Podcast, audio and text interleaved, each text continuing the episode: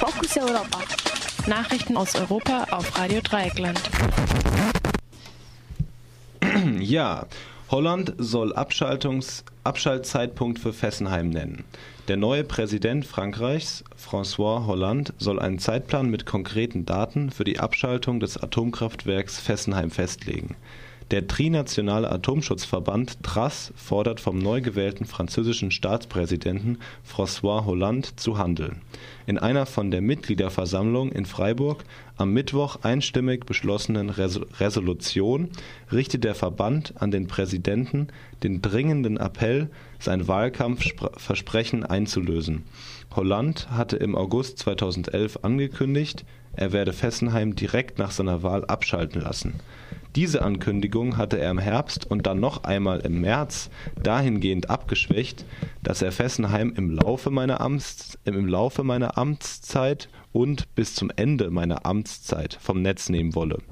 Wenn er es ernst meint mit seiner Ankündigung, dann müssen in diesem Jahr die ersten Einzelschritte erfolgen, sagte TRAS-Vizepräsident Claude Liedergerber der Badischen Zeitung.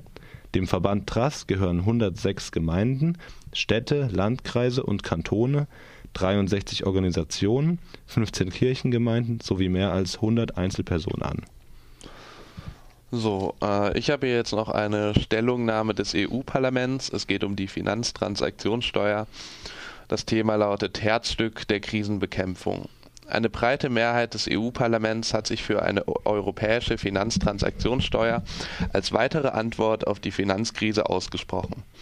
Die Einführung der Steuer wird auch dann befürwortet, wenn nicht alle Mitgliedstaaten teilnehmen. Laut Umfrage im Eurobarometer sind zwei Drittel der Europäer für eine Finanztransaktionssteuer. Das EU-Parlament fordert seit über zwei Jahren vergeblich eine Finanztransaktionssteuer. Ende 2011 legte die Kommission einen Vorschlag auf den Tisch. Die vorgeschlagene Finanztransaktionssteuer soll nachgebessert werden. Um mehr Trader zu erfassen und um Steuer hin Steuerumgehung zu verhindern, fordert das Parlament nun in einer Stellungnahme, die am Mittwoch verabschiedet wurde, einen Kommissionsvorschlag, um das Ausgabeprinzip zu ergänzen.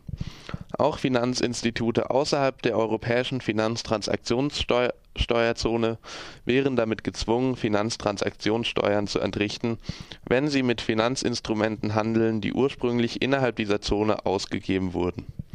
Siemens-Anleihen, die ursprünglich in Deutschland ausgegeben wurden und zwischen Finanzinstituten in Hongkong und den USA gehandelt werden, würden damit unter diese Steuer fallen.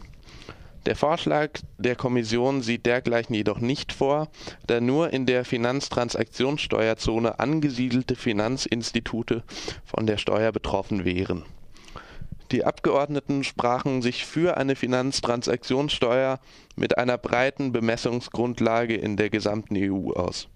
Für Derivate liegt der geplante Steuersatz bei 0,01 Prozent, bei Aktien und Anleihen bei 0,1 Prozent. Die Berichterstatterin des Parlaments Anni Podimata erklärte, die Finanztransaktionssteuer ist integrativer Teil des Fahrplans aus der Krise. Sie wird für eine faire Verteilung der Last dieser Krise sorgen und keine Abwanderung zur Folge haben, da die Kosten dafür höher wären, als die Steuer zu bezahlen. Ja, und jetzt eine weitere Nachricht zum Thema globales Europa. Nach dem NATO-Gipfel. Die EU muss ihre Hard Power weiterentwickeln. Auf der Tagesordnung des NATO-Gipfels in Chicago standen kontroverse Themen wie die Abzugsstrategie aus Afghanistan und der Ausbau des Raketenabwehrsystems. Da sich die USA künftig eher im pazifischen Raum engagiert, sind die Europäer künftig stärker auf sich selbst gestellt. Beim Gipfeltreffen wurde der Abzug aller NATO-Truppen aus Afghanistan bis Ende 2014 bekräftigt.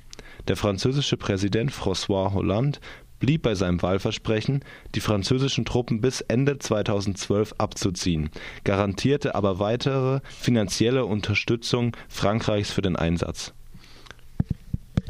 Das waren die Fokus Europa Nachrichten heute am 24. Mai bei Radio Dreieckland. Fokus Europa. Nachrichten aus Europa auf Radio Dreieckland.